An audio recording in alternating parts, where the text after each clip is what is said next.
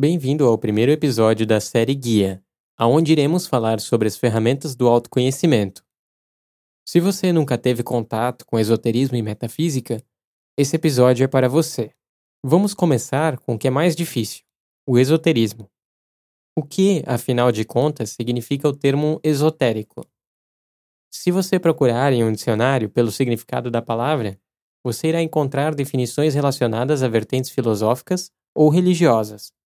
Para as vertentes filosóficas, o termo esotérico é definido como um entendimento aplicado por níveis diferentes de ouvintes ou interlocutores, muito parecido com o que vemos no modelo de escola que temos hoje, onde o aluno, conforme vai evoluindo, vai tendo contato com conceitos adjacentes dos anteriores.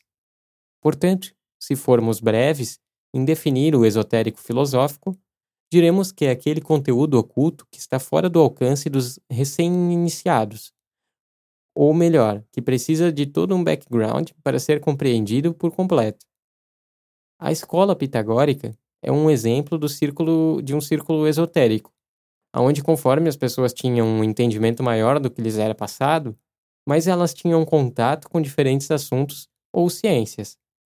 Já para as vertentes religiosas, o esotérico pode ser definido como um conhecimento de ordem sobrenatural, eu gostaria muito de poder explicar vários conceitos relacionados ao sobrenatural, mas por enquanto vou ter que definir o sobrenatural pela forma que nós vamos utilizar ele aqui nesse contexto, como sendo aquilo que não tem explicação ou que escapa da explicação física. E aí que entra a metafísica. E como todo conceito religioso, a metafísica é oriunda de uma vertente filosófica. E anote isso para a vida. As coisas começam na ciência e depois viram religião. Antes que critiquem, essa regra não fui eu quem criei, e ela está presente em toda a natureza que vocês podem observar. Como quando um raio que cai do céu, em sua priori, é a pura ciência de que os elétrons entre dois pontos de contato estão se balanceando com o fim de se equilibrar, mas, ao mesmo tempo, aos olhos de homens que não podiam explicar o raio, ele era apenas uma intervenção divina. Ou seja, primeiro a ciência, de que os elétrons, né, toda a comunicação e aquela questão, e depois a crença. Contrabalancear e preponderar as coisas dizendo que uma é superior à outra é o pior hábito humano. E fazer isso só vai lhe impedir de crescer e entender conceitos mais complexos. É como discutir se o ovo é mais importante porque ele veio primeiro do que a galinha, ou vice-versa. Afinal, quando escolhemos um caminho, abrimos mão de um outro caminho. Ainda sobre a metafísica, é comum pensar que ela foi criada ou definida por Platão, no clássico mito da caverna. Mas a verdade é que todo o povo grego se baseava na literatura e conhecimento que chegavam a eles por meio de imigrantes, por conta do grande fluxo de visitantes que recebiam devido à sua geolocalização. Então é impossível dizer de onde o conhecimento ou conceito metafísico surgiu, mas o fato é que o termo metafísica significa além do plano material, sendo que a galera da religião pode interpretar isso como um plano espiritual, enquanto os filósofos interpretam como um mundo das ideias. Seja como quiserem interpretar, mas em minhas análises, utilizarei a metafísica enquanto plano de compreendimento do plano físico. O que quero dizer é que nos episódios das outras séries que faremos, a metafísica será nosso playground, Assim como o plano das ideias é o playground de um arquiteto que idealiza um projeto para uma nova casa.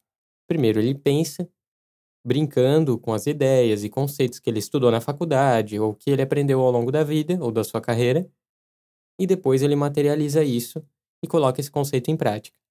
Agora que você entendeu o que é esoterismo e metafísica, é hora de você é, aprender aonde esses dois conceitos entram em campo na hora de estudar sobre o autoconhecimento ou colocar em prática.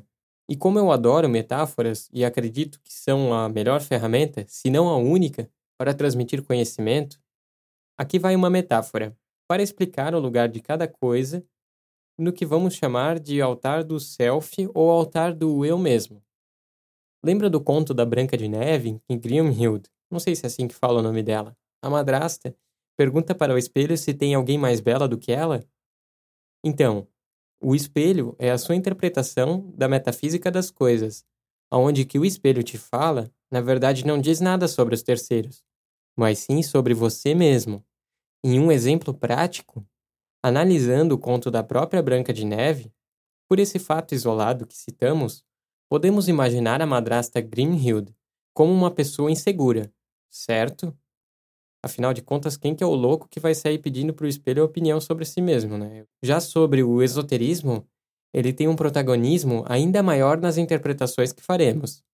Afinal, é ele que define como iremos interpretar as coisas, pelo simples fato de que não podemos interpretar, definir ou ver algo que não conhecemos. Em um exemplo prático também, eu só fui capaz de ver insegurança na Grimhild porque também sei o que é ser inseguro e já passei por essa câmara de conhecimento anteriormente. Assim como os homens que explicavam um raio como uma intervenção divina não o poderiam fazer de maneira diferente, afinal nem sabiam da existência do elétron. Eu espero ter conseguido jogar um pouco de luz sobre os conceitos que fazem o inventário inicial de vocês nessa jornada de autoconhecimento. Não se esqueça de visitar nossa loja em www.tomnet.com e conhecer nossos produtos, que ajudam a manter essa iniciativa. E que a sabedoria esteja com você.